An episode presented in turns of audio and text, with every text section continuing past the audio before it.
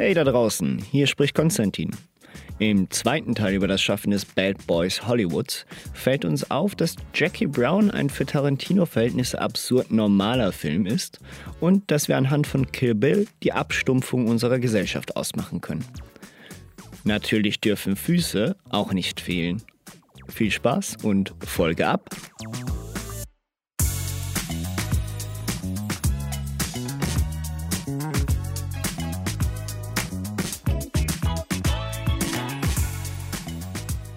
Ich habe ja in der letzten Woche versprochen, dass ich heute richtig über Jackie Brown dissen werde.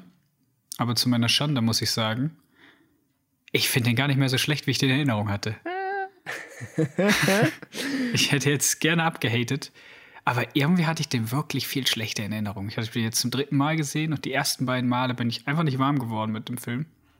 Und jetzt muss ich sagen, geht eigentlich.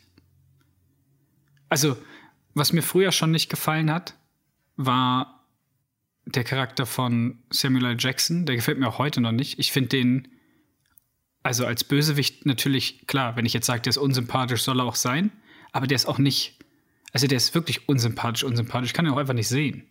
Also nicht im guten Sinne, sondern wirklich auch im schlechten. Ja, er sieht, er sieht auch ekelhaft aus, ja. ekelhaft ist jetzt vielleicht ein also bisschen doch, er sieht ziemlich ekelig Mit seinem aus. komischen Kinnbart. Und, und den hässlichen Haaren. Also das ist wirklich. Ähm, nee. Da haben sie ihn schon ziemlich hin- hingerichtet, hin, hinzugerichtet. Äh, vor allem, was ich ganz geil finde, ist ähm, ein Schwarzafrikaner, also ein Schwarzamerikaner, so ein Afroamerikaner, der äh, lange, glatte Haare trägt. Das finde ich ganz geil. Ja, und so ein Mini, so ein Mini-Bart. Wirklich so, das ist so ein Faden, wo irgendwie so eine Kugel dran hängt oder so. Ja, ja ähm, also als, als kurze Warnung, ähm, man hört eventuell ein Staubgeräusch, Staubsauggeräusch und andere Geräusche. Äh, unter mir wird momentan ordentlich gesaugt und gehämmert. Naja, ähm, dafür schon mal sorry, ähm, aber Jackie Brown, du hast den jetzt zum dritten Mal gesehen. Ich habe den zum ersten Mal gesehen für den Podcast. War du kanntest den gar Nein, nicht. das war der erste Tarantino, den ich tatsächlich nie, nie gesehen habe. Also immer wieder mal Trailer oder sonst irgendwo Ausschnitte mal, aber noch nie ganz. Und ähm, ich Nee, bin wie ab, hältst du den denn für die Erstsichtung? also ich, eben, ich habe immer nur gehört, der schlechteste Tarantino. Ähm, auch du hattest das behauptet und so und deshalb bin ich da auch natürlich mit der mit der Voreinnahme da ähm, rein in den Film, dass der Film nicht so gut sein wird. Und dafür ist er ziemlich, ziemlich gut, muss ich sagen. Ähm, ich verstehe, warum bestimmte Leute wahrscheinlich behaupten, dass es kein guter Tarantino-Film ist. Ähm, Weil er so rein von dem, was er macht, am weitesten weg ist von der eigentlichen Tarantino-Formel. Ähm, Zumindest auf den ersten Blick. Also das heißt, wir haben hier nichts absurd übertriebenes, brutales, sondern wir haben hier eine ernsthafte, ähm, auch teilweise, also am Anfang zumindest schon leicht sozialkritische ähm, Heist-Story, bei der wir ähm, noch dazu eine starke Frau im Fokus haben. Also das Warum ist denn sozialkritisch? ja, so, also sozialkritisch. Ähm, sozialkritisch einfach aus dem Grunde, weil es, äh, ähm, weil natürlich wieder die Schwarzen die sind, die äh, von der Polizei aufgegabelt werden. Ja, das habe ich ja, äh, muss ich ja auch sagen. Erst habe ich gedacht, vielleicht ist das einfach nur Racial Profiling. Aber ich glaube, die wussten, dass sie was damit zu tun hatte. Die haben ja auf sie gewartet. Das Ja, wird ja, ja. im Film auch irgendwann nochmal erklärt. Also sie wussten ja genau, welche Person sie rausnehmen mussten. Das war ja nicht Zufall. Also sie, ähm, so ernst war es dann wahrscheinlich auch nicht gemeint. Ähm, aber auf jeden Fall ist es eine sehr, ist es eine interessante und gut gemachte Story ähm, und vor allem gut gemachter Film. Also äh, habe ich während dem Gucken gedacht, ja, das ist ein Tarantino-Film? Nein, auf keinen Fall. Aber trotzdem, das ist ein, ein Film, Naja, den man sich schon- ruhig mal geben kann. Also so ist Ah, es er nicht. hat ja trotzdem alles, was ein Tarantino-Film braucht, oder? Er hat nackte Füße, haben wir, schon relativ am Anfang. Wir haben Trunk-Shots. Ich meine. Chris Tucker und, und Samuel Jackson, wenn sie da vor dem, also aus dem Kofferraum. Ähm, coole Dialoge, die reden da auch wieder über irgendwie so total normale Sachen. Äh, teilweise auch, dass sie irgendwie mit anderen Leuten geschlafen haben oder mit derselben Frau und das ist ja völlig normal. Robert De Niro, Samuel Jackson, das kann man ja als Kollegen ganz normal besprechen. Ähm, ja, und ähm, ja, außer dass es halt ein Heistfilm ist. Aber ja, du auch, hast das, der du, Film. Du hast das größte, das größte Tarantino-Merkmal hast du nicht genannt in dem Film. Nämlich? Das N-Word fällt unfassbar viel, zumindest in der ersten Hälfte des Filmes. Ja, aber gesprochen von Samuel Jackson. Ja, ich weiß. Von Immerhin daher nur von sag, ihm.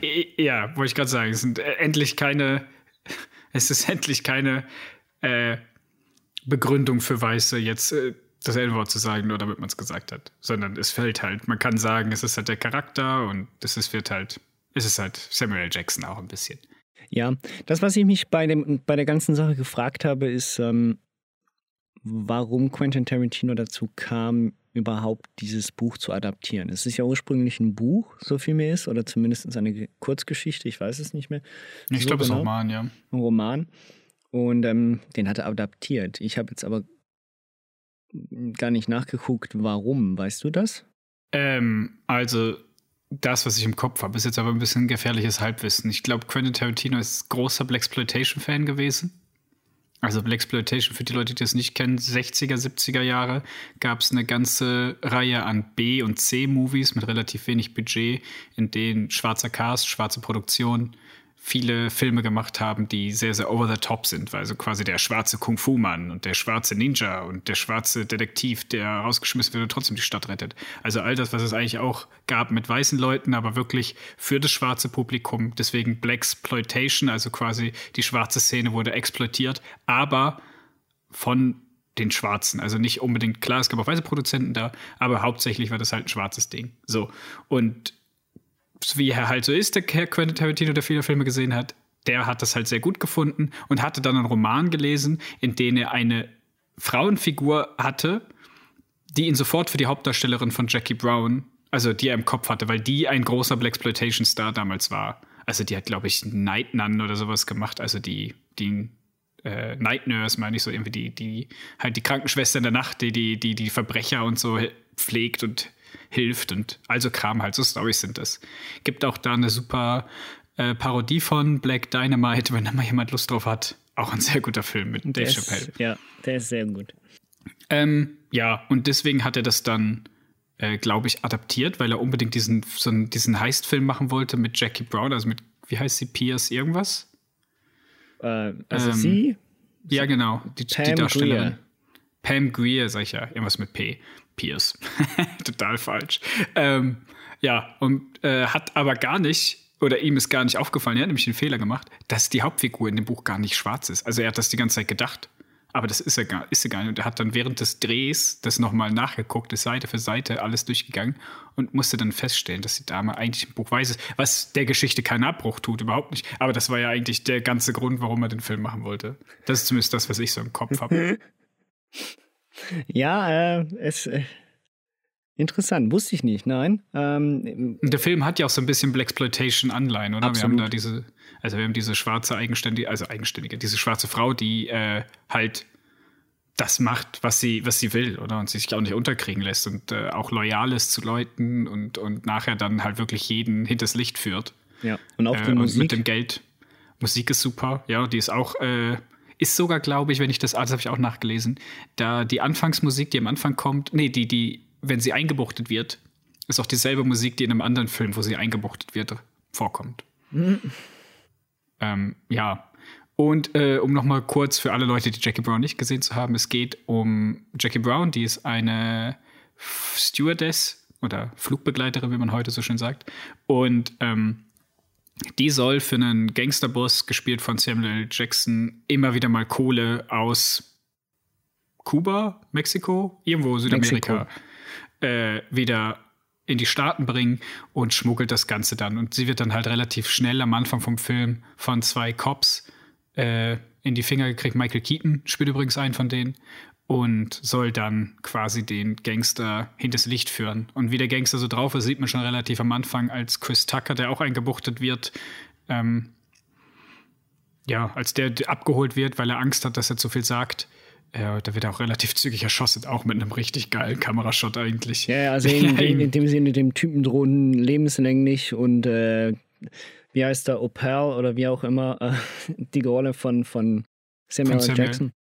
Genau, richtig. Ich weiß ganz genau, dass der Typ äh, singen wird, damit er seine Strafe mindern wird und deshalb erschießt er ihn. Also er glaubt's, oder? Ich glaube, er hat ja, Chris Tucker hat ja nichts gesagt, oder? Nein, nein, er hat noch nichts gesagt. Aber Samuel, also äh, Odell oder Opal, ich weiß nicht mehr, äh, vermutet, dass es das so oder so passiert und deshalb erschießt er ihn. Genau, und also er gibt ihm nicht mal die Chance, quasi loyal zu sein. Nö, genau. Was eigentlich ein sehr schlechter, also wo man halt sieht, dass er. Deswegen finde ich ihn auch so unsympathisch. Also ja. wenn er wenigstens, wenn er wenigstens, wenn der andere wirklich gesungen hätte, hätte ich gesagt, gut, der andere hat einen Grund, ihn jetzt abzuknallen. Aber so, klar, er soll halt das böse Scheiß Arschloch sein. Und ähm, ja. Aber, aber, aber deshalb sage ich, also deshalb, deshalb finde ich, also was, was der Film gut macht und der Film zumindestens nicht für Tarantino-Verhältnisse, aber sagen wir rein filmisch gesehen, als, als im, zu, zum Fil zu dem Film, die er sonst teilweise macht, ist hier ein sehr subtiles Char äh, Character Development, ähm, was wir hier haben. Also das heißt, wir haben hier wirklich Charaktere, die halt wirklich auch glaubhaft sind. Also dieser, der Charakter von Samuel L. Jackson, der ist zwar, der ist ein wirkliches Arschloch der ist aber nicht komplett daneben. Der ist daneben, ja, stimmt, ja. aber der ist, der, der, der kann noch rational denken. Der ist noch ein normaler Mensch, aber halt komplett, äh, der, hat, der hat halt Wahrnehmungsstörungen und, und denkt anders und verhält sich anders. Aber äh, der hat sehr wohl auch ein Development da und der weiß, was Loyalität bedeutet und weiß, auf wen er sich eher verlassen kann und auf wen er sich nicht verlassen kann und auf wen er sich verlassen möchte. Sonst wäre das Ganze ja nicht passiert. Und er schießt Leute ja nicht einfach ohne Grund. Naja, es ist ja schon eben, der Grund ist seine Paranoia. Ja, ja, also er ist paranoid, so, Grund, das ist er, ja. Einen Grund hat er schon, aber, aber ob aber der Grund jetzt, nicht, jetzt so. Ja, aber auch nicht so paranoid wie andere Charaktere in anderen Filmen. Also äh, von ihm. Ich meine, äh, das hält sich ja noch im Rahmen. Ich meine, er ist also Spoiler-Alarm, aber am Schluss, wo er ja erschossen wird, geht er ja mit offenen Armen, klar mit der Waffe in der Hand auf sie zu. Obwohl er vorher noch dem anderen gedroht hat, dass er ihn, dass er ihn als erstes erschießen wird, wenn hier was abgezogen wird. Aber trotzdem, das sind menschliche Handlungen. Und das haben wir im Normalfall weniger bei den Tarantino-Filmen, wo es immer so ein bisschen. Ja, wo es alles, äh, ich weiß, was du meinst, wo es alles Klischees sind, die aufeinander treffen. Ja, genau, richtig. Wo sehr viel Klischees und sehr viel Absurdes und Extremes aufeinander trifft. Also wo es, ja. bei einem mehr dann zu, zu einem Lachen führt. Und das habe ich hier in dem Film so gut wie nie gehabt, dass wegen solchen Aktionen ich ein Lachen hatte. Klar, Logo als, äh, als, als, Louis, als Louis nachher Mia ähm, einfach abknallt, weil sie ihm zu fest auf den, auf, den auf den Keks geht.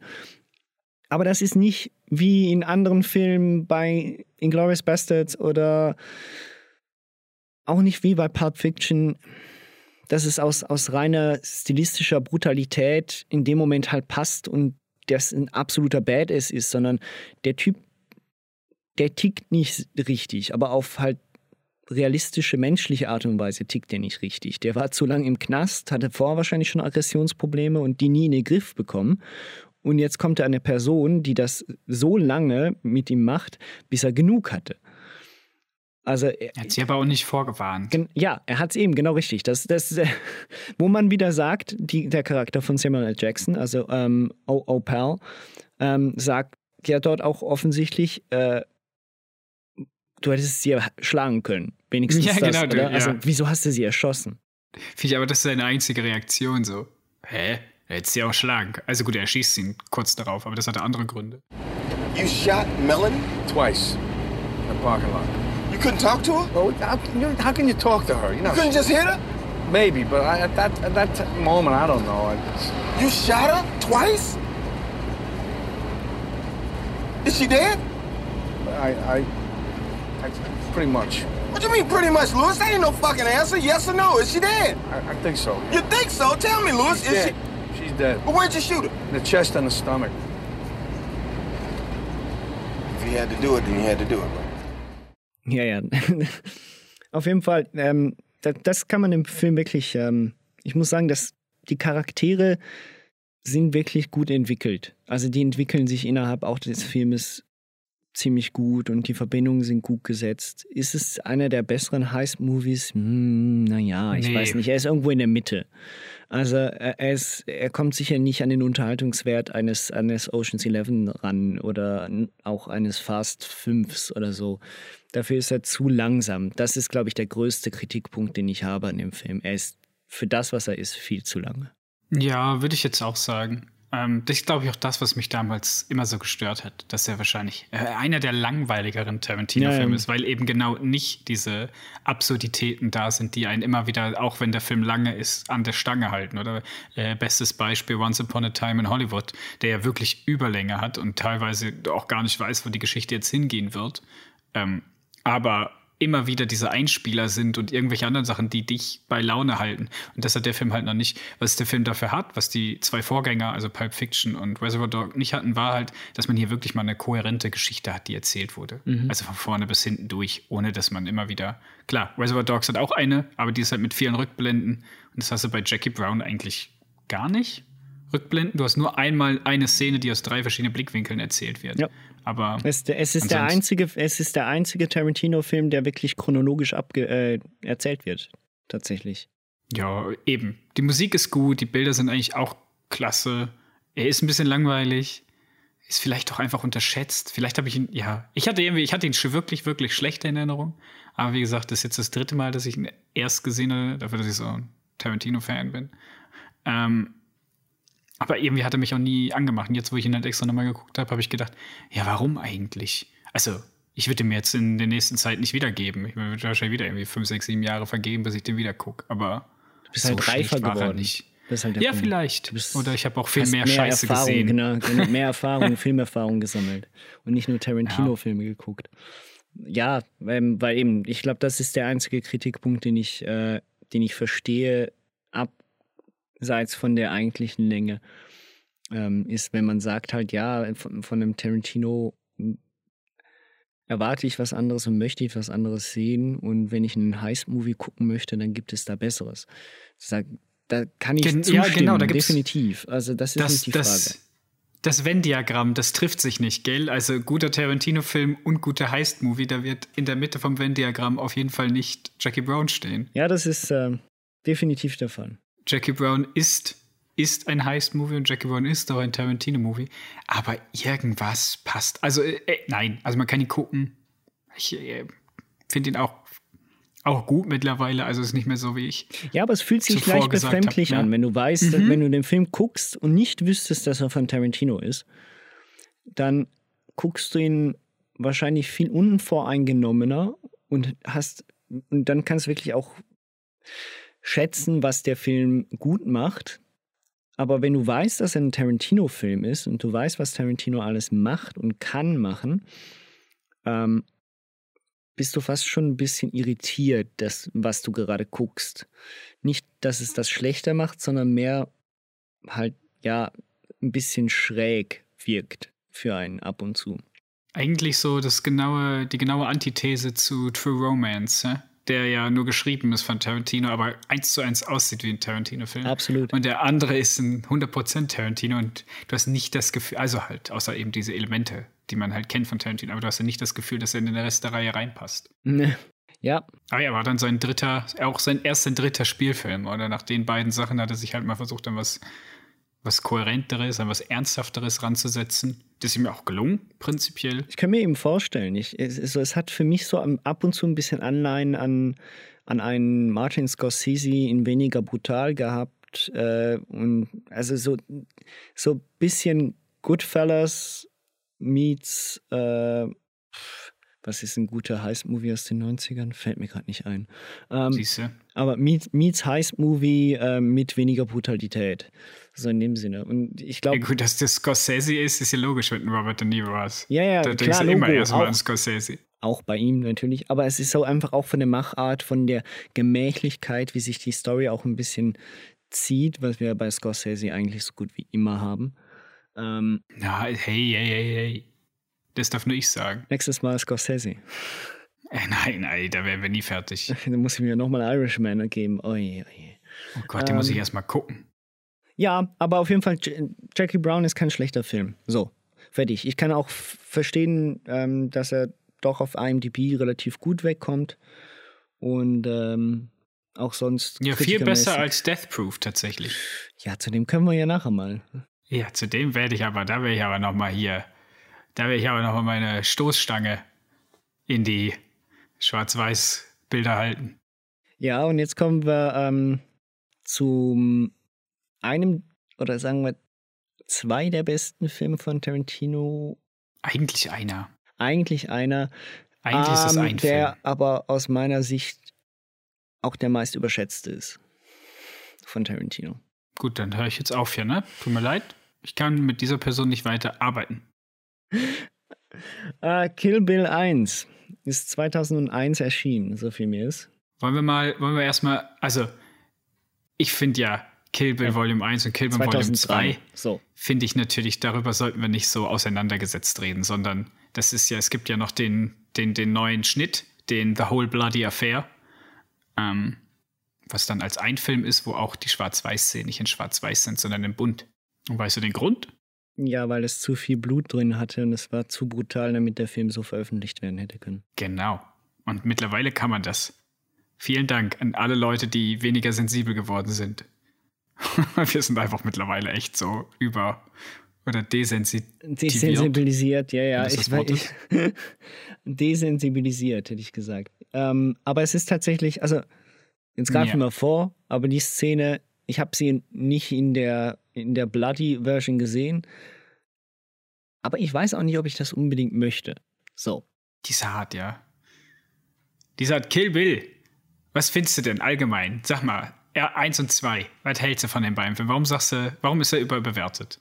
Was gefällt dir nicht? Hm.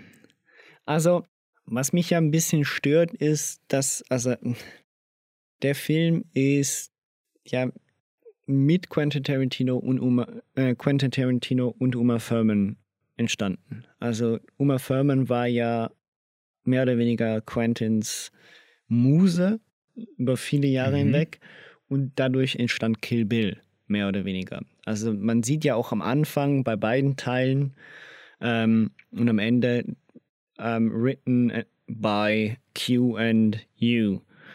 Also ähm, sie hatte da sehr wohl auch ihre Finger im Spiel. Wie viel sie davon jetzt wirklich geschrieben hat, sei jetzt mal außen vor. Das, sie war sicher mit Ideengeber. Das, ja. Genau, richtig. Das ist so ein bisschen. Mein größtes Problem, was ich habe, ist vielleicht auch die größte Stärke des Filmes, und zwar, dass ich mit der Figur von Beatrix, also von Black Mamba, sehr wenig sympathisieren kann. Ähm, das ist sicher auch in gewisser Weise gewollt. Also Uma Thurman. Ja, genau, richtig. Ja. Ähm, das ist sicher in gewisser Weise auch gewollt, weil das ja eh eine sehr krude Gesellschaft ist da, diese Gesellschaft der Killer und etc. Sie wird ja auch noch von ihrem, was, was soll man das sagen? Ist ja eine sehr schräge Beziehung, die sie da haben. Es ist äh, ihr Ex-Freund, aber gleichzeitig verhält er sie wie ihr Vater und es ist äh, sehr schräg. Ähm,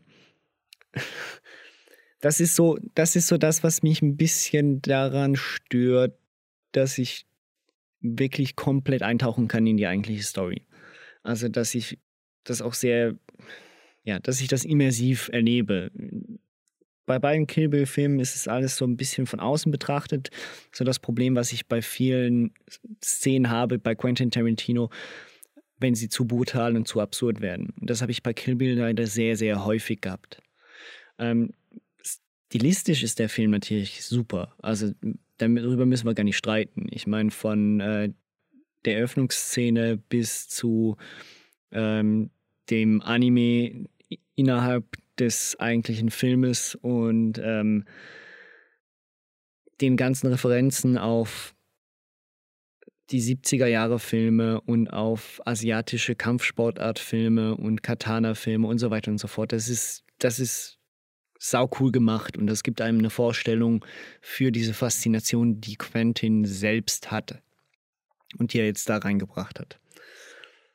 Ähm, aber es ist so, es ist eine der Collagen, die mir am wenigsten zusagt. Das ist, glaube ich, das größte Problem, was ich habe. Nicht, dass die Filme schlecht sind, ich, sie, ich gucke sie gerne, aber ähm, sie, die Kill Bill-Filme sind nicht meine Lieblinge. Fertig. Okay. Aber also, ja, erklärt mir noch nicht ganz, warum sie überschätzt findest, aber vielleicht kommen wir im weiteren Ja gut, überschätzt, überschätzt, überschätzt finde ich, äh, find ich sie einfach aus dem Grunde, weil ähm, die Meinung doch durch viele Foren und durch bei vielen Tarantino-Fans ist, dass die Kill Bill, also der Kill Bill-Film, sagen wir jetzt, sind eben, ist nur ein Teil, gehört sicher zu den Top 3 und das gehört er für mich nicht. Seltsam. Also, nicht seltsam. Ich habe jetzt, äh, also lange Zeit hätte ich das auch gesagt, dass Kill Bill sicher zu den, zu, also das ist der Top 3, also das ist wirklich fast schon sein Magnus Opum. Magnum Opus? Sein bester Film. Magnum Opus. sein, ja. sein, heute habe ich es mit Wörtern. Ja, sein Opus Magnum Gold Eis ist. So, und mm. ähm, Magnum. Gesponsert von Magnum. Ähm, wohin wollte ich? Genau. Äh, aber dadurch, ähm, also wie du gerade gesagt hast, 2003 und 2005 kamen die beiden Filme raus, oder 203 und 204? Ja, 203 und 04. Genau, so. Und in den 2000ern hätte ich dir auch recht gegeben. Da hätte ich dir gesagt, das ist, also hätte ich dir nicht recht gegeben, hätte gesagt, der Film ist garantiert nicht überschätzt. Das ist das Beste, was Tarantino gemacht hat. Bis dahin. Aber dann hat er halt auch super gute andere Sachen gemacht, wo ich mittlerweile sagen muss, die sich auch mittlerweile, also ich muss sagen, nach Kill Bill und nach Death Proof, was wir mal ein bisschen in Klammern setzen, ähm, hatte sich ja ein bisschen, hatte sich geändert da sind seine Filme ja ein bisschen in die historische Richtung gegangen und ein bisschen was, weißt du, so, weiß ich nicht, theaterstückmäßig schon fast mit Akten und, und richtig guten Sachen. Klar hat es ja, auch Kapitel. Also grund, grundsätzlich nostalgisch verklärt ein wenig. Mhm. So, aber äh, Kill Bill ist so quasi, wenn, wenn du Tarantinos Filmgeschichte meiner Meinung nach in zwei Hälften setzen willst, dann hört, ist Kill Bill der letzte. Und danach hat er was, also eben mit Death Proof als Pause, weiß ich nicht, als Spaßprojekt und dann wieder richtig loslegen. Würde ich jetzt persönlich sagen. Deswegen überschätzt ist er wahrscheinlich heutzutage nicht mehr so wie früher. Also, dass man sagen könnte, er wäre überschätzt. Ich würde sagen, die Leute sehen ihn mittlerweile richtig und realistisch schätzen ein, dass es ein guter Film ist, aber halt nicht mehr also es ist immer noch einer der. Also, es ist schwierig für mich. Ich würde sagen, ja sicher, es ist einer der besten, aber das sage ich zu jedem Film, den Tarantino macht, außer Jackie Brown. Und ähm, ja. Und selbst da aber kommen wir doch mal. Genau, ja, und selbst da bin ich ja, verwirrt. Also, da bin ich, bin ich Tarantino curious. Ich weiß es nicht. Eben. Es, ich ich habe beide sehr gerne geguckt. Ich würde von allen Tarantino-Filmen jetzt neben Jackie Brown Kill Bill wahrscheinlich am ehesten jetzt nicht nochmal gucken in den nächsten zwölf Monaten. Gut, ist ja auch scheiße lang. Er ist erstens mal scheiße lang. Aber nein, nein, er ist, also ich, ich habe ich hab sie noch nie beide hintereinander geguckt. Und jetzt habe ich nicht? das gemacht. Nein, jetzt habe ich ah, okay. das gemacht und dadurch kriegt das Ganze nochmal einen Mehrwert und so weiter und so fort. Und ich meine, Natürlich auch eine ganze Länge. Eben, er hat eine ganze Länge, aber das, sie ist, bleibt unterhaltsam. Er, wir haben das, was er bei Jackie Brown nicht hingekriegt hat. Halt dadurch, dass das alles also wenn Jackie Brown ein subtiles Character Development bietet, dann bietet Kill Bill ein komplett gegensätzliches Character Development diesbezüglich. Ja, ist halt ein Rachefilm, also muss man jetzt auch mal sagen. Es ist einfach ein Rachefilm. Und das macht es äh, ganz, ganz unterhaltsam und ganz lustig. Es ist äh, unglaublich viel Pseudomonologe drin. Ähm, die Pseudophilosophie aus Pseudophilosophie. Weisheiten. Ja, es verbindet so, also man merkt wirklich, er bedient sich extrem an diesem ähm, Asia-amerikanischen Kino aus den, was waren das, 70ern, 60ern? Also ja. eben, der, äh, nein, ist eher die 70er. 70er, 80er wahrscheinlich. Ja. ja das, was er halt in seiner Jugend gesehen hat. Genau, und ähm, ich habe ja auch aufgeschrieben, es ist Katana-Porn. Ähm, Oh, das ist so gut, Alter. Im Haus der, wie heißen die, 88? Ja, The Crazy 88? Ja, das Haus heißt, glaube ich, anders. Aber ja, als die Crazy 88 kommen, ja, ja. Hier sind die House of the Blue Leaves. Keine Ahnung, sowas. sowas, ne? Ähm, ja, die Musik ist natürlich super, das ist gar keine Frage. Äh, die Bluteffekte aus den 70ern finde ich auch sehr gelungen. Ja, es bespritzt ja nur. Ja, und ähm, die Soundeffekte, auch alle aus den 70ern, großartig eigentlich. Also für ja, und dieses super Ah ja, sorry. Eben, für, für, für Fans aus, von den, den Filmen gar keine Frage. Ich glaube, da geht einem das Herz auf. Äh, ich, kenne das Zeug nicht sehr gut. Ich glaube, das ist so ein kleines Problem allgemein an Kill Bill. Die, die viele Referenzen oder allgemein an Tarantino. Viele Referenzen sind schwer zu fassen, wenn man nicht das nötige Filmwissen hat.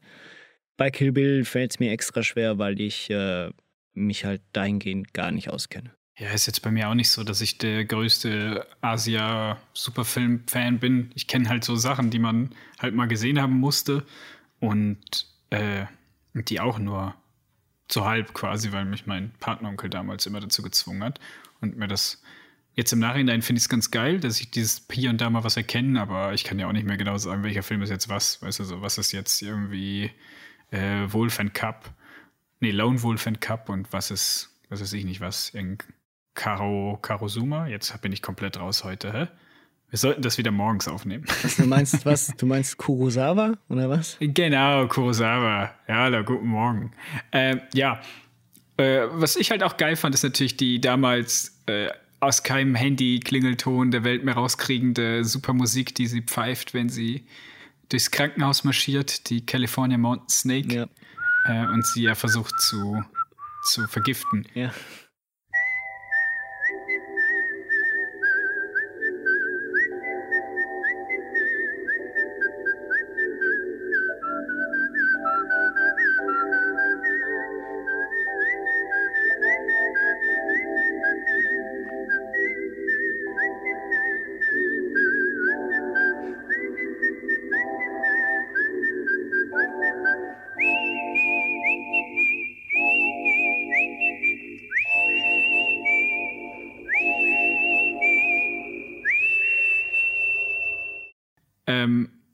Kurz noch Handlungsablauf. Im Prinzip, falls wirklich Leute, falls es Leute gibt, die sich das anhören und Kill Bill nicht gesehen haben. Für euch erkläre ich euch die Kurzzusammenfassung. Es gibt Kiddo. Kiddo war mit einem ganz, war ist ein Gangster, oder also eine Assassinin besser gesagt, und die war mit so einem Chefassassinen, war die in einer Beziehung, wurde dann schwanger bei ihrem letzten Auftrag und äh, hatte deswegen keine Lust mehr, äh, Leute umzubringen und ist dann geflüchtet vor ihm und äh, findet dann jemand anderen, mit dem sie, der, sie akzeptiert, wie sie ist und äh, ihr natürlich auch nichts von ihrem vorigen Leben sagt. Die wollen dann heiraten und genau bei der Probe zur Hochzeit kommt der alte Assassinen-Killer-Squad und legt da die ganze Hochzeitgesellschaft um, inklusive sie. Sie überlebt das Ganze aber. Ein Schuss durch den und Kopf. Genau, sie kommt ins Koma, äh, bleibt da vier Jahre wacht wieder auf und nimmt dann, will dann Rache nehmen an dem gesamten Squad. Also wichtig, und das wichtig übrigens, eigentlich. wichtig ist, warum sie Rache nehmen möchte. Äh, und zwar nicht einfach nur, weil sie betrunken worden ist, das ist ja noch das eine. So, ja, weil das Kind, weil gestorben, das kind ist. gestorben ist. Das ist noch viel wichtiger. Ja, natürlich. Das ist, äh, ja. Das Ganze wird dann in nicht ganz chronologischer Reihenfolge erzählt. Also es gibt Rückblenden, dann gibt es wieder was, was passiert ist. Äh, es ist aber relativ einfach zu erkennen, was eine Rückblende ist und was nicht finde ich jetzt persönlich, weil ja, da muss ich noch nicht auf Rache aus. Es, ja, ja, es sind bringt, halt keine Rückblenden. Ja, es ist doch relativ gut gemacht, einfach weil, ja, du merkst auch stilistisch, stilistisch meistens. Also er arbeitet ja vor allem insbesondere bei den verschiedenen ähm, Rückblenden, je nachdem, um welche Person es sich handelt, auch, dass er dort ein bisschen den Stil anpasst. Also mhm. ich muss sagen, da, da, damit habe ich keine Probleme in dem Sinne. Nein. Das macht auch sehr geschickt ja. eigentlich. Ich bin ab und zu, also ähm, eben, man, an ein, zwei Stellen ist man vielleicht leicht irritiert, dass er in den Schwarz-Weiß-Modus wechselt, weil, obwohl es nicht blutig ist, da ist dann mehr so die Frage, warum er es macht.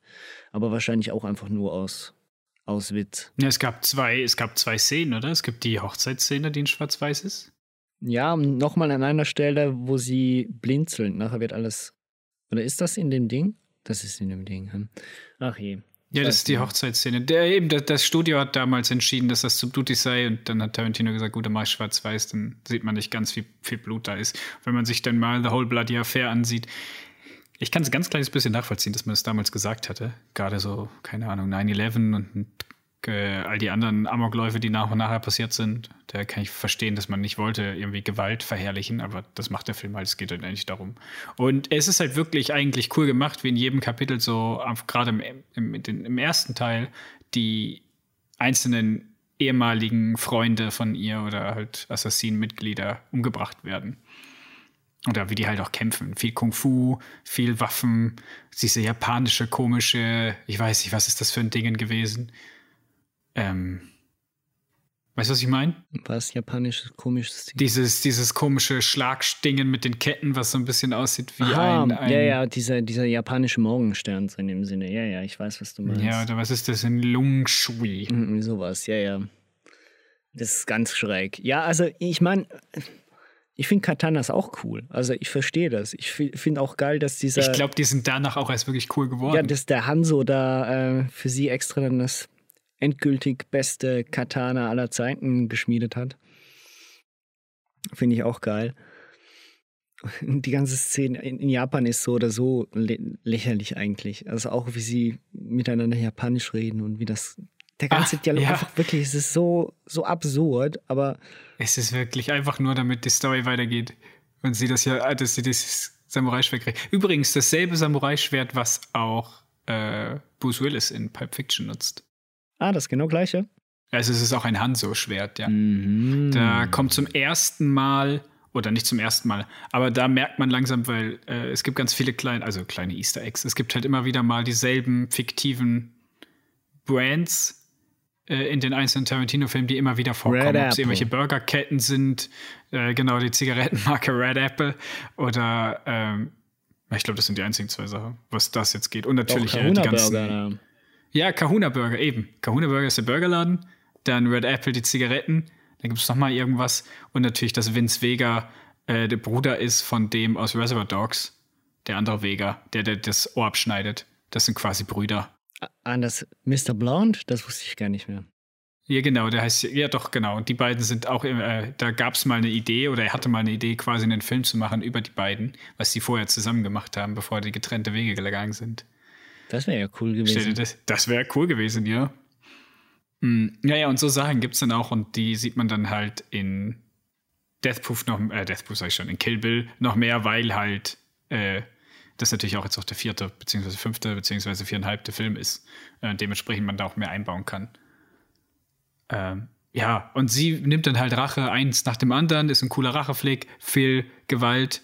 Im ersten Teil, der zweite Teil ist dann ein bisschen langsamer, meiner Meinung nach. Ja, er nimmt sich ein bisschen Dialoge, mehr Zeit. Ja, ja.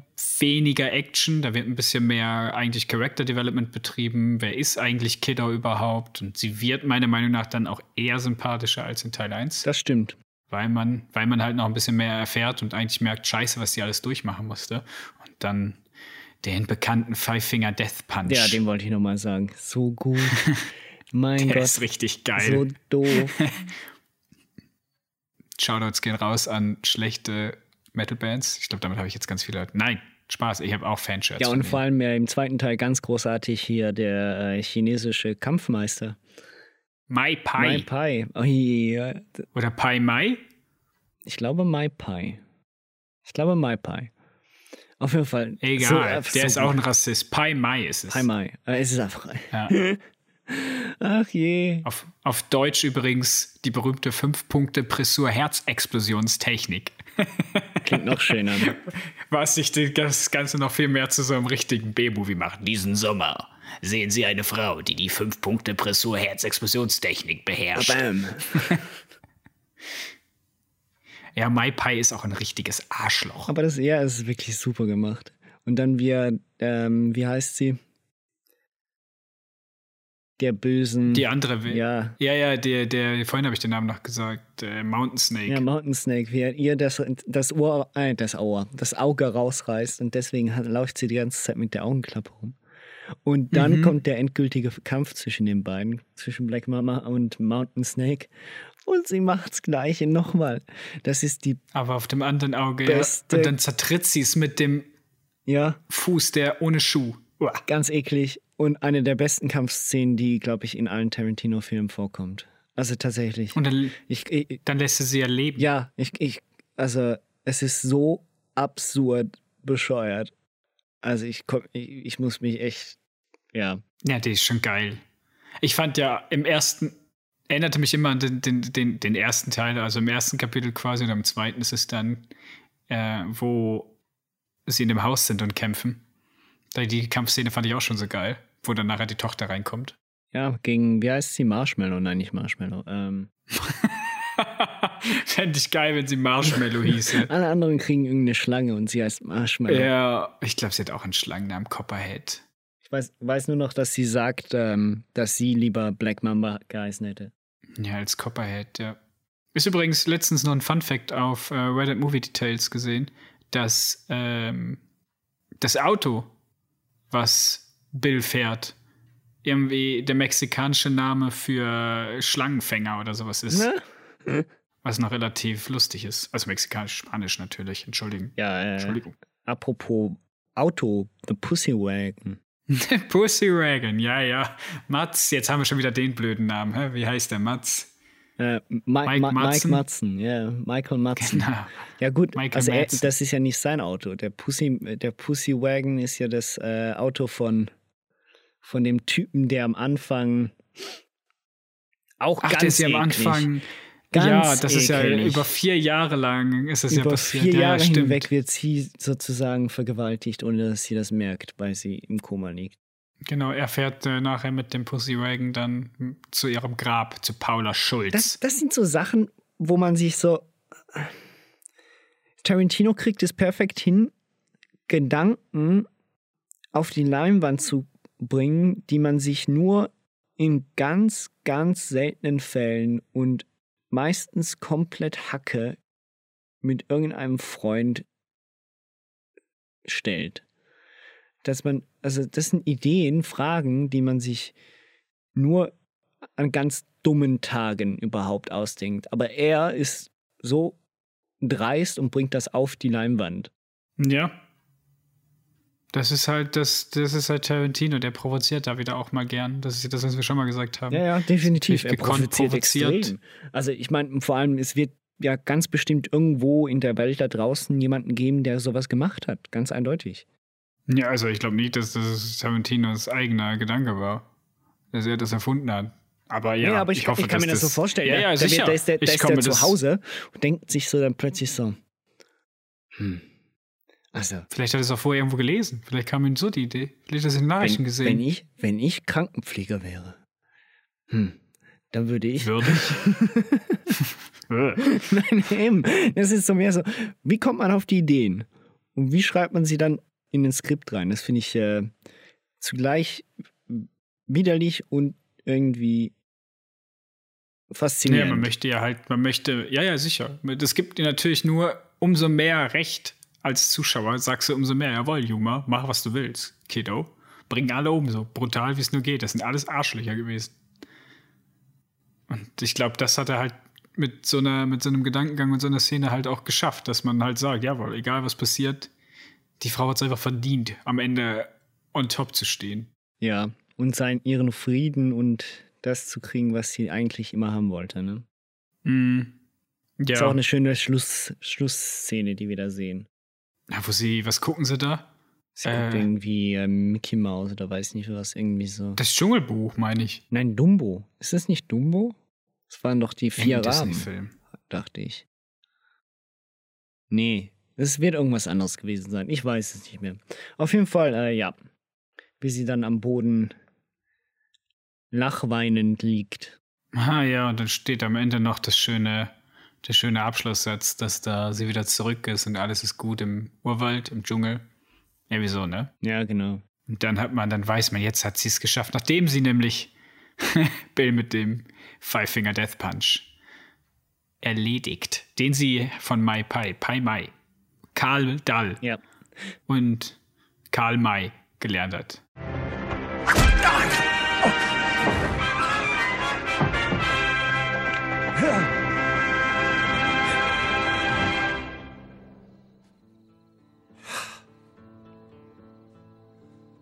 Huh. Plan A taught you the five-point palm exploding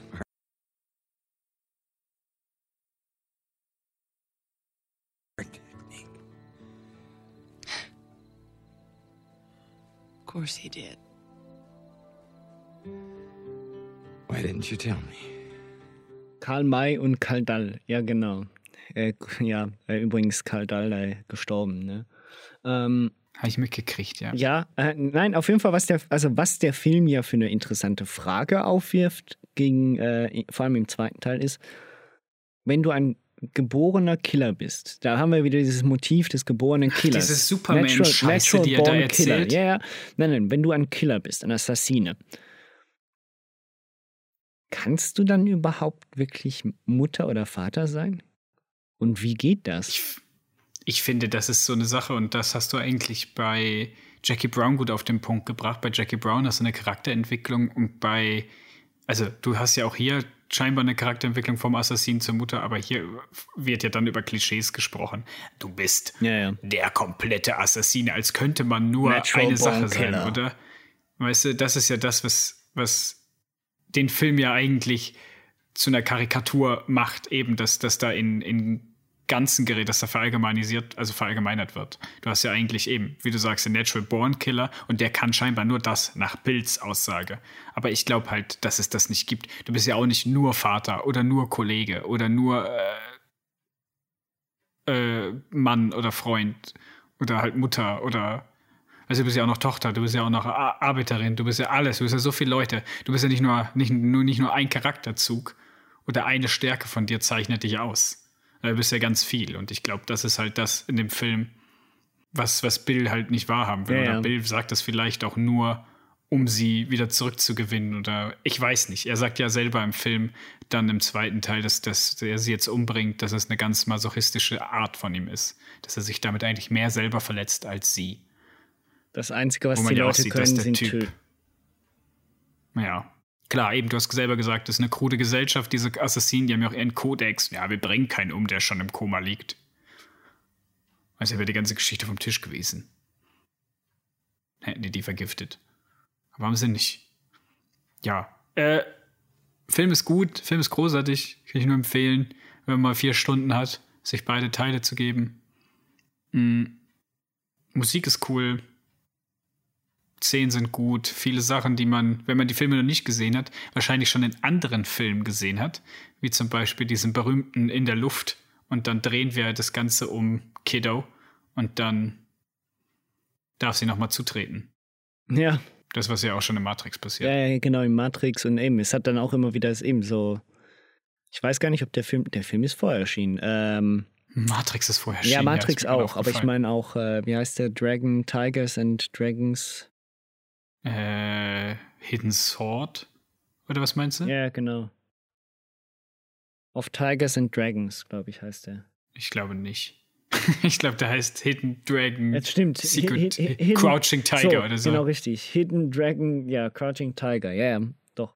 Da geht es ja die beiden Kampfkünste Ja, im ja. Film. Auch wie, ja, auch wie sie da dann eben, ja, in der, in der Luft eigentlich, ja, ja, Lufttritte die, ich finde ja so Filme tatsächlich, finde ich ja sowieso geil, die so Filme, weißt du, äh, über so äh, asiatische, übertriebene Kampffilme können wir gerne auch nochmal, also auch Hero finde ich super guter Film, kann ich nur empfehlen. Jeder, der mal Bock hat zu sehen, wie es ist, wenn Leute eine Kalligrafie-Schule retten vor unendlich vielen Pfeilen mit nichts anderem als zwei Besenstielen bewaffnet. Das kann ich auch. Sehr gut. Äh, hier mache ich jeden Morgen. Aber ja, das ist Kill Bill in der Nussschale. Oder ich glaube, das kann man auch nicht zusammenfassen in der Nussschale. Wie gesagt, guckt euch den Film an. Super guter Film. Der letzte seiner Art, sage ich immer, weil danach die Tarantino-Filme alle ein bisschen anders geworden sind. Äh, was überhaupt nicht zum Schlechten, sondern die haben sich halt einfach, er ist halt auch älter geworden und hat auch andere Filme machen wollen. Mhm. Hat ja auch das Geld gekriegt. Hat ja auch sein eigenes Produktionsstudio bis dahin dann, glaube ich. Ja, und dann kommen wir zu einer Sache, zu einem Film eigentlich schon, wo du mir nur geschrieben hast, Death Proof ist purer Trash. Womit ich ja auch recht habe. Das ja auch gewollt ist. Ja, ich weiß, es ist purer Trash. Es ist sehr geiler Trash. Es ist mein absoluter, das stimmt nicht, aber ich sage es trotzdem, das ist mein absoluter Lieblings-Tarantino. Ich kann mir immer, wenn der läuft, gucke ich den. Und zwar von vorne bis hinten. Ich liebe diesen Film. Ich finde ihn so gut, ich finde ihn genial. Äh, selten hat mich ein Film mehr gefesselt äh, wie dieser. Echt? Ernsthaft? Und jetzt ohne, ungelogen, unironisch, ich liebe diesen Film. Also klar ist Reservoir Dogs für mich immer noch der bessere Filmfilm, aber Death Proof unterhält mich von vorne bis hinten. Ich mag ihn. Ich mag, dass er absoluter Trash ist. Ich mag, dass die Story einfach wirklich nur, ich bin Stuntfahrer und ich bringe gern Leute um. Und jetzt werde ich von Leuten umgebracht. Das ist die Geschichte. Ich lieb's. Es ist so einfach wie sinnlos. und es ist so in so einer totalen Unernsthaftigkeit erzählt. Es erinnert mich ein bisschen an From Dust Till Dawn, die zweite Hälfte. Was natürlich wieder damit zusammenhängt, dass das Ganze im Grindhouse-Feature mit Robert Rodriguez entstanden ist. Ähm, der übrigens auch die letzte Star Wars-Episode gemacht hat, falls sie einer von euch schon gesehen hat. Ähm, Nochmal? Also, The, Mandal äh, The Mandalorian. Da hat der Robert Rodriguez ja die neueste Folge gedreht. Ach, ja, habe ich noch nicht gesehen. Oh, guckst dir an, richtig gut. Also man sieht es vor allem an den Kampfszenen dann. Du wirst es dann sehen. ich so, irgendwas passt dann nicht ins Star Wars-Universum, ist das Robert Rodriguez. Ähm, aber, äh, ja, Grindhouse-Feature muss ich kurz erklären. Warum ist das Trash, Konstantin? Ähm, ja, weil es äh, nichts anderes sein möchte. Es ähm, bedient sich an, an dieser diesem Nischen-Trash-Genre der 70er Jahre und zwar der, der brutalen Verfolgungsauto-Filme. Ähm, da gab es ja so Sachen wie Death Race dazu mal, also noch bevor dieser schreckliche Film mit Jason Statham rauskam. Du, das meinst das Remake. Ja, nicht das Remake, das sondern das Original ja, und, und all diese Filme. Ich meine, wo die Handlung sich darauf beschränkt, dass jemand Rampage geht mit dem Auto oder mit dem Motorrad oder jemanden retten muss und dann Rampage geben muss oder sonst was und dabei möglichst viele Leute auf brutalste Art und Weise umkommen. Das hält sich jetzt bei Death Proof noch im Rahmen. Es kommen nicht so viele Leute um. Aber wenn sie umkommen, dann kommen sie ziemlich brutal um. Und es geht in dem Film eigentlich darum, dass wir einen Stuntfahrer haben. Stuntman Mike. Stuntman Mike, gespielt von Kurt Russell, also einen der großen Typen eigentlich aus genau diesem Jahrzehnt, in dem auch diese meisten Filme rauskamen. Er hat zwar selbst, glaube ich, nie in so einem Film wirklich mitgemacht. Er war mehr so dann für die ein bisschen gehobeneren A2, B1-Movies äh, zuständig. Flucht aus New York und Flucht aus LA. Genau. Und ähm, der Typ sucht sich Frauen mhm. und äh, beobachtet sie, verfolgt sie ähm, und probiert sie dann umzubringen. Entweder direkt zu überfahren oder äh, das Auto des anderen. Also sein Auto ist natürlich death-proof, daher kommt es. Mhm. Mit seinem Auto stirbt, genau, richtig. stirbt man nicht. In, in, dem Auto kann man nicht sterben. Und entweder fährt also er nicht. Entweder fährt ein anderes Auto damit kaputt und dabei die Leute tot, oder er lädt jemanden zu sich ein und ähm, nur seine eigene Hälfte ist natürlich death-proof, die andere da sollte man sich lieber nicht hinsetzen, sagen wir es so. Das ist einfach nur ein Hocker mit einer Plexiglasscheibe ohne Anschnallgurt, ohne Rückenlehne. Oder ich glaube, eine Rückenlehne hat es, glaube ich sogar. Und auf jeden Fall, äh, das ist eigentlich mehr oder weniger die ganze Handlung. Der Film besteht aus zwei Teilen. Der erste mhm. Teil, dort ist eigentlich mehr oder weniger er die Hauptfigur, ähm, auch wenn das vielleicht anders interpretiert werden kann. Ähm, aber auf jeden Fall sieht man eine Gruppe von Mädchen, die sich unterhalten und unterwegs sind und sich dann am Abend abschießen mit äh, zwei Männern und sie reden eigentlich nur durchgehend darüber, ähm, ja, mit wem man am besten schläft und warum man mit Männern nicht schlafen sollte, wenn dann und so weiter. Also es ist äh, sehr viel äh, trashiges, plakativ. plakatives ja. äh, Sexgetalke von Frauen, was ich ein bisschen irritierend finde, dass es von einem Mann geschrieben ist. Aber vielleicht ist das genau auch der Sinn hinter Trash in dem Falle.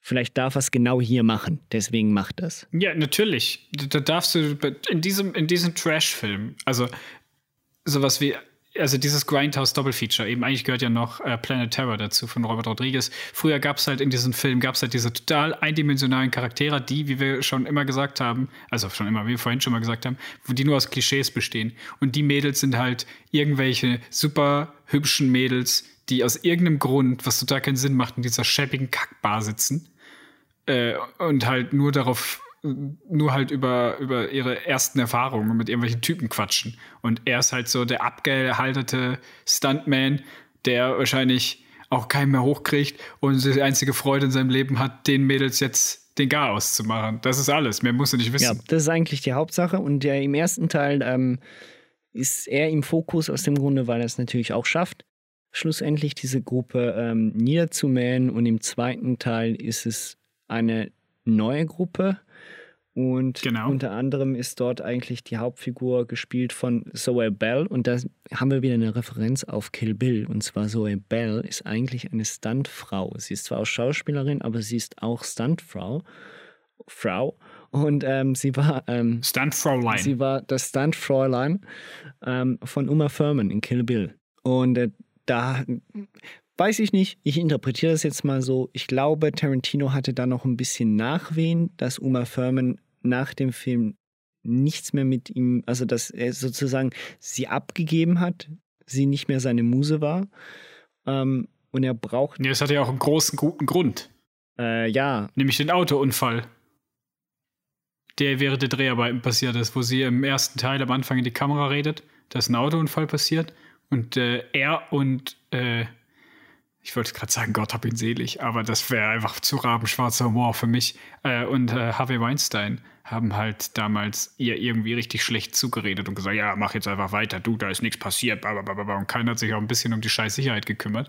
Und dann hat sie das Zeug ja noch zu Ende gemacht und dann war aus die Maus mit, wir sind gute Freunde. Dann war aus die Maus mit gute Freunde. Das äh, war mir gar nicht mehr so bewusst.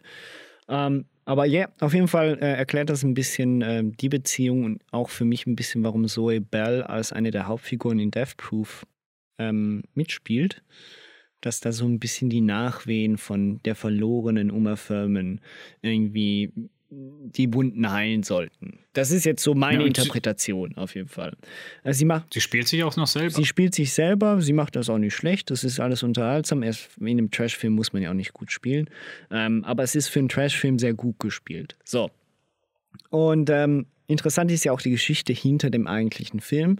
Und zwar Death Proof kommt daher, dass Quentin Tarantino sich ja mit Sean Penn irgendwann Ende der 90er, Anfang der 2000er, mal in einer Nacht kaputt, nein, Mitte der 90er, Ende der 90er, ähm, mal eine Nacht in einem Hotel verbracht haben, also nicht zusammen, ne, ha, ha, ha. Nein, sie haben sich abgeschossen in dem Hotel und haben Gespräche geführt. Und eins der Gespräche war darüber, dass Quentin Tarantino, und jetzt, jetzt wird es noch lustiger durch deine Geschichte, die du gerade über Uma Thurman gesagt hast, äh, erzählt hast. Und zwar, er wollte nicht er wollte sich ein neues Auto holen und zwar einen Volvo, weil er möchte nicht, dass er in so einem schrecklichen Autounfall endet wie in Pulp Fiction. Mhm. Und ähm, da hat Jean Penn zu ihm gesagt, ja, dann besucht ihr doch, dann holt ihr doch einen Stuntman und kauft dir irgendein Auto und der macht dir das dann death-proof. Und seitdem ist ihm das nicht mehr aus dem Kopf gegangen. Und so entstand dann das eigentliche Skript, beziehungsweise die Idee entstand schon an dem Abend dafür und das Skript entstand dann innerhalb der nächsten Jahre. Und natürlich, wie gesagt, das Double Feature nicht vergessen. Der, also die Idee, dass man wirklich Trash-Film daraus macht und nicht einen guten Film, also im Sinne von objektiv guter Film und nicht wirklich extra Trash, kommt ja daher, dass es halt immer diese Doppelfeature damals gab im Kino. Da bist also in den USA, ich weiß nicht, ob es hier in Deutschland oder in der Schweiz auch gab, aber auf jeden Fall äh, gab es in den USA dieses Doppelfeature, wo man halt am Abend hingegangen ist um 10, 11, wie man es halt auch aus so Filmen wie Taxi Driver kennt. Äh, hat man irgendwie 6 Dollar gezahlt und dann hat man zwei richtige Schrottfilme gucken können. Also die waren wirklich mega billig produziert. Unter anderem auch Blaxploitation-Filme und andere Sachen. Ähm, und ja, das wollten sie halt mal wieder so in Mode bringen. Man konnte nämlich in den USA beide Filme für den gleichen Preis hintereinander gucken. Das war damals der, der Verkaufs- das Verkaufsargument, warum die das auch durchgekriegt haben vom, mhm. vom, Produ vom Produzenten. Und auch äh, Rodriguez mit Planet Terror, wo es um eine, ich sag's nur kurz, wir müssen nicht drüber reden, ich weiß, äh, wo es um eine junge Frau geht, die anstatt ein Bein ein Maschinengewehr hat und mit dem Nazis umbringt, wenn ich es richtig im Kopf habe, natürlich, was sonst? und das zwei Stunden lang. Ja, und gespielt von der gleichen ähm, Schauspielerin wie wie Pam aus Death Proof. Also die Frau, also Rose McGowan. Ja, Rose äh, McGowan, die ja als erste getötet wird in dem Film. Genau, ja, die verliert ihr Bein, oder? Nein, nein, ja, nein, sicher. das ist die, die, die mit ist das nicht die, die ihr Bein verliert im Auto? Nein, nein. Das ist die, die ähm, als erstes umgebracht wird, als sie mit ihm mitfährt und er dann die Vollbremse Ja, ich hätte jetzt gerade gesagt, das wäre natürlich voll genial gewesen, wenn das die ist, die ihr Bein verliert. Die halt ja, die eine hält ja ihr Bein raus und dann fahren die aneinander vorbei oder bei dem Aufprall verliert die eine ihr Bein und das ist dann dieselbe, die bei Planet Terror ohne Bein aufwacht und das Maschinengewehr hat. Ja, nein, ähm, ist es nicht. Ah, Mann, verpasste Gelegenheit. Quentin, ruf mich an. Ja, äh, äh, äh, ich meine, das haben sie auch hingekriegt. Ich meine, es ist wirklich eine schöne Collage und eine schöne Hommage an den, an den Trash-Film der 70er Jahre. Ähm, insbesondere an den Auto-Trash-Film der 70er Jahre. Und, aber auch sonst stilistisch sehr cool gemacht. Also ich meine, er hat ja das Originalband, das Originalfilmband ja extra verkratzt, damit er diese leichten Kratzer drauf hat, die man ja bei alten Filmen ebenfalls hatte, bei alten Filmrollen drauf hat. Das macht das Ganze Ja. schon interessant. Auch diese ständigen, in Anführungszeichen, ungewollten Hänger, insbesondere am Anfang des Filmes passiert das häufiger, dass irgendwo mal ein Bild plötzlich dazwischen kommt ähm, oder drei Bilder ausgelassen werden. Das ist Ja, oder zweimal dasselbe. Genau, oder zweimal zweimal dasselbe. Szene kurz genau sieht. richtig, ist auch sehr interessant äh, und cool gemacht, muss ich sagen. Ja, Also genau. da, dahingehend gefällt es mir auch sehr. Ich fand äh, Dieses Orange, was da mal drüber gelegt wurde, oder Pink. Genau richtig, dieses Pink-Orange. Ähm, ich finde es auch cool, dass, dass er starke Frauen gewählt hat, in dem Sinne. Klar, sie sind Ja, ein bisschen over the top, Nein, nein, nein, nein, nein, nein. Das sind keine starken Frauen. Ah, doch. Nicht die erste Gruppe, die zweite Gruppe. Nein, auch. Doch, sorry. die zweite Gruppe Äh, schon. Entschuldigung. Äh, das ist jetzt überhaupt nicht, im Gegenteil, das ist überhaupt nicht jetzt äh, feminist, also so antifeministisch gemeint, sondern im Gegenteil, ich möchte hier eine Lanze brechen. Starke Frauenfiguren sind nicht einfach Frauen, die auch nur eindimensional sind. Es ist auch keine starke Männerfigur, die wir haben. Wir haben hier überhaupt keine starken Figuren, wir haben hier nur Klischees. Das sind auch keine starken Frauen. Die haben keine. Weißt du, was Ja, ich du meine? hast recht. Dahingehend Klar, hast die du haben, recht. Die machen, Dahin- Dahingehend hast du recht, ja. also nur weil jemand äh, aggressiv auftritt und sich zu wehren weiß, ist es nicht unbedingt eine starke Figur. Das meine ich. Also ich will jetzt dir nicht da so blöd, aber das finde ich jetzt schon fast eben. Es gibt überhaupt keine starken Figuren in dem Film. Null. Das macht es ja so super. Die haben alle einen Charaktertrait. Die einen sind tough, der andere ist ein Arschloch und die anderen Mädels sind halt irgendwelche sexbesessenen Teens. Punkt. Was ich noch, äh, ja, äh, da hast du schon recht. Sie haben zwar, also die zweite Gruppe hat ja immerhin noch eine anständige Diskussion dann an einem Tisch und redet da sogar ein bisschen seltsam, aber Ja, sie reden ja sogar über Waffengebrauch in Amerika. Weil, ähm, Ja, das ist halt wieder so ein Quentin weil Tarantino-Ding. Zoe Bell ja ursprünglich aus Neuseeland kommt und sich ja auch selbst spielt. Folglich hat sie einen neuseeländischen Akzent. Mhm. Also äh, das ist, war schon, ja, war irgendwie lustig innerhalb der, der eigentlichen Geschichte. Ähm, für mich aber definitiv äh, die beste Szene des Filmes, abgesehen von einem heulenden Bur äh, Kurt Russell, äh, Kurt Russell? Ja, Kurt Russell, ähm, ist äh, Quentin fucking Tar- Tarantino, wie er mit Chartreuse kommt. So gut. Nein, ernsthaft, was für ein... ich musste so lachen. Da kommt dieser ekelhafte Typ und gibt den Chartreuse aus. Ach je. Ein, ja. das, äh, ja, das schönes, schönes ähm, Product Placement. Weiß nicht, ob das gewollt Ja. war oder ob, da, ob er das so reingeschrieben hat oder ob er irgendjemanden kennengelernt hat von Chartreuse. Chartreuse sagen sie, glaube ich, dazu. Auch ganz geil. Wie heißt es denn richtig? Also, amerikanisch gesehen stimmt das schon. Ähm, Chartreuse. Mhm. Okay, ja, ich hab, ich werde auch darauf. Mir ist das gar nicht aufgefallen. Nein, es geht, es geht mir auch gar nicht darum, wie er es ausspricht. Das finde ich nur, nur lustig nebenbei, sondern dass der Typ das Zeug ausgibt und die Amerikaner verziehen die Schnauze und sagen: Wow, was ist das denn? Is that a tasty beverage or is that a tasty beverage? What the fuck is it? Chartreuse. The only liquor so good they named a color after it. Who's down for dough chartreuse?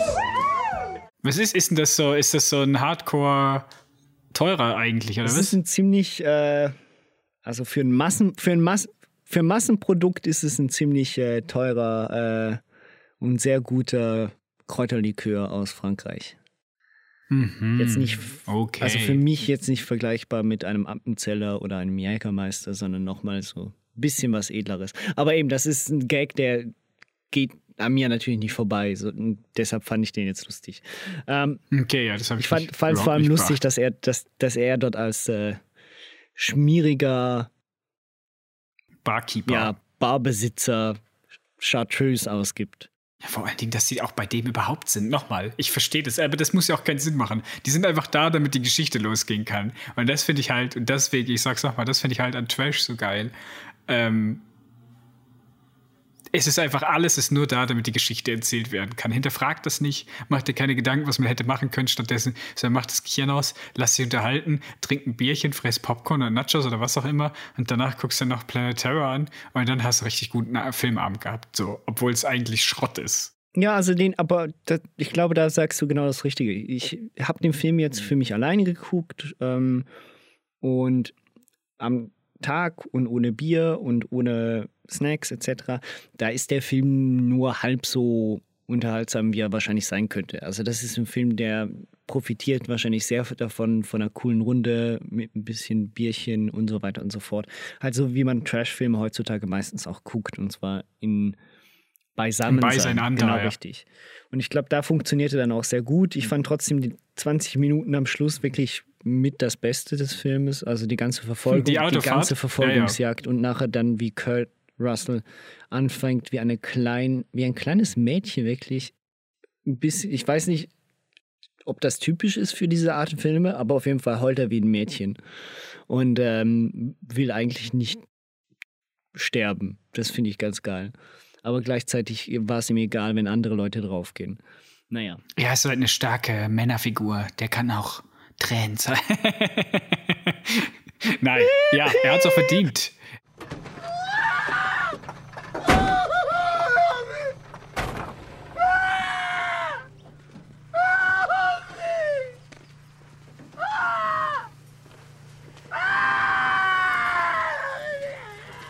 Be careful, my right arm's broken.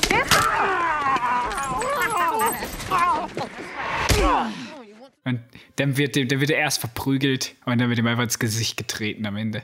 Das ist Das super. war so gut. Ne, es ist, das war wirklich super.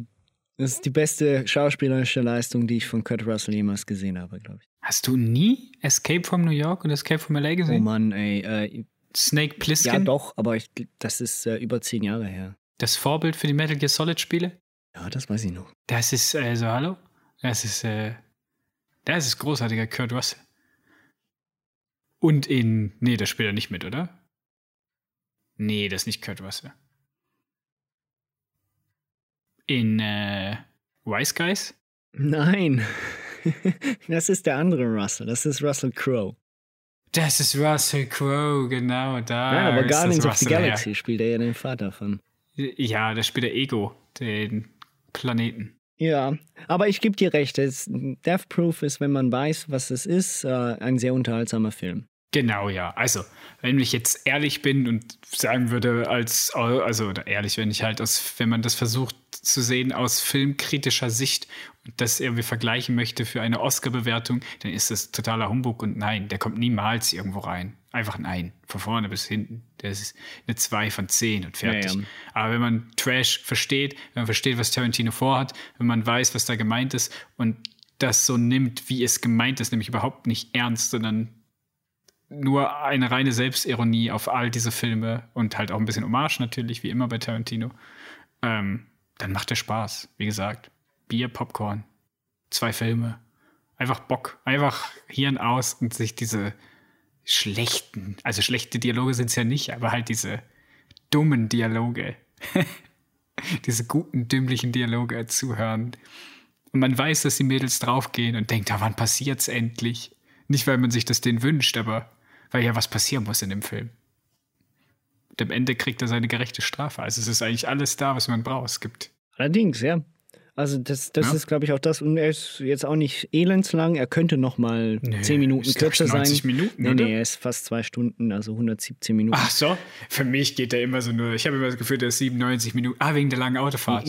ja, Stimmt. eben, aber die könnte von mir aus so drin bleiben. Ich finde, man könnte ja irgendwo in der Mitte mal 10 Minuten Ja, es ist kürzen. halt der Lapdance, der auch so lang geht. Ja, der Lapdance Das geht ist dann wieder ewig. die Füße. Und dann auch die Einführung der nächsten Charaktere. Es ist so ein bisschen problematisch. Ich verstehe nicht ganz, warum er sich so viel Zeit nimmt, auch bei der ersten Gruppe überhaupt die Charaktere zu entwickeln. Das ist so ein bisschen das, was ich nicht verstehe. Weil der Film sonst 60 Minuten geht. Nein, weil Konstantin. der Film sonst 90 Das- Minuten geht. Das wäre ja perfekt. Nee, der würde nicht 90 gehen. Wenn die erste Gruppe nicht so lang wäre und die zweite Gruppe sich auch nicht einführt. Ja, doch, die zweite Gruppe geht ja auch 45 Minuten. Die erste Gruppe geht fast länger als die erste, äh, als die zweite. Ja. Das ist so das, was ich nicht ganz verstehe. Vor allem, weil sie ja nachher dann einfach draufgehen. Das, ist ja, das ist ja eigentlich auch das Geile. Dass du, du denkst, so, okay, darum geht's, das sind die Mädels und die nehmen sicher noch Rache, nachdem die eine da jetzt gestorben ist. Aber nö, die sterben alle. Und da ist noch eine junge, ja doch relativ junge Mary Elizabeth Winstead später mit. Stimmt, ja. Das ist auch immer wieder eine Freude. Immer wieder eine Freude. Ah, ich mag den Film. Ja, ich mag den Film einfach. Der ist super. Der war ganz unterhaltsam. Das kann man sagen. Ja, somit wären wir beim Ende des zweiten Teils. Nächstes Mal kommen dann noch die letzten. Und sagen wir dann auch der Olymp für Tarantino. Die langen, der Also der Marathon. große Marathon. Äh, angefangen bei Inglourious Bastards und aufgehört bei Once Upon a Time in Hollywood. Und dazwischen, Ach du Scheiße, da, ja, das, das sind Gott, dann. das sind vier, das sind vier, drei Stunden. ja, da sind wir locker 15 Stunden dran ungefähr für die vier Filme. Wenn man alles Also nur, möchte. nur, nur reden. Noch nicht die Filme. Wir reden 15 Stunden drüber. Das wäre was. Die nächste Folge 15, 15 Stunden finde ich gut. Mit äh, Intro und Ouvertüre und verschiedenen Kapitel und Rückblenden. Und dann halten wir unsere Füße ins Mikrofon. Genau. Halt alles. Alles, was man so braucht für einen guten Tarantino-Podcast. Hier und da machen wir noch ein paar äh, Schnitte und manchmal hört man Sachen doppelt, weil es Trash-Podcast ist. Der Trash-Podcast. Ja. Der Trash-Podcast müssen noch ein paar. Fußdüfte müssen wir mitgeben. Das wäre auch gut. Fußgeräusche. Gibt es Fußgeräusche? Weißt du, was ein Fußgeräusch ist? Ähm, wenn man sich die Fußnägel zum Beispiel macht, gibt es das? Fußnägel machen oder schneiden? Schneiden, so klippen. So. Ja, so Klippgeräusche, ja. ich mach Das- nächste Mal einfach das als Intro. Einfach den- Okay, machen wir. Also gut. Gut, dann bis zum nächsten Bis Mal. zum nächsten Mal. Tschüss. Kiddos. Ciao.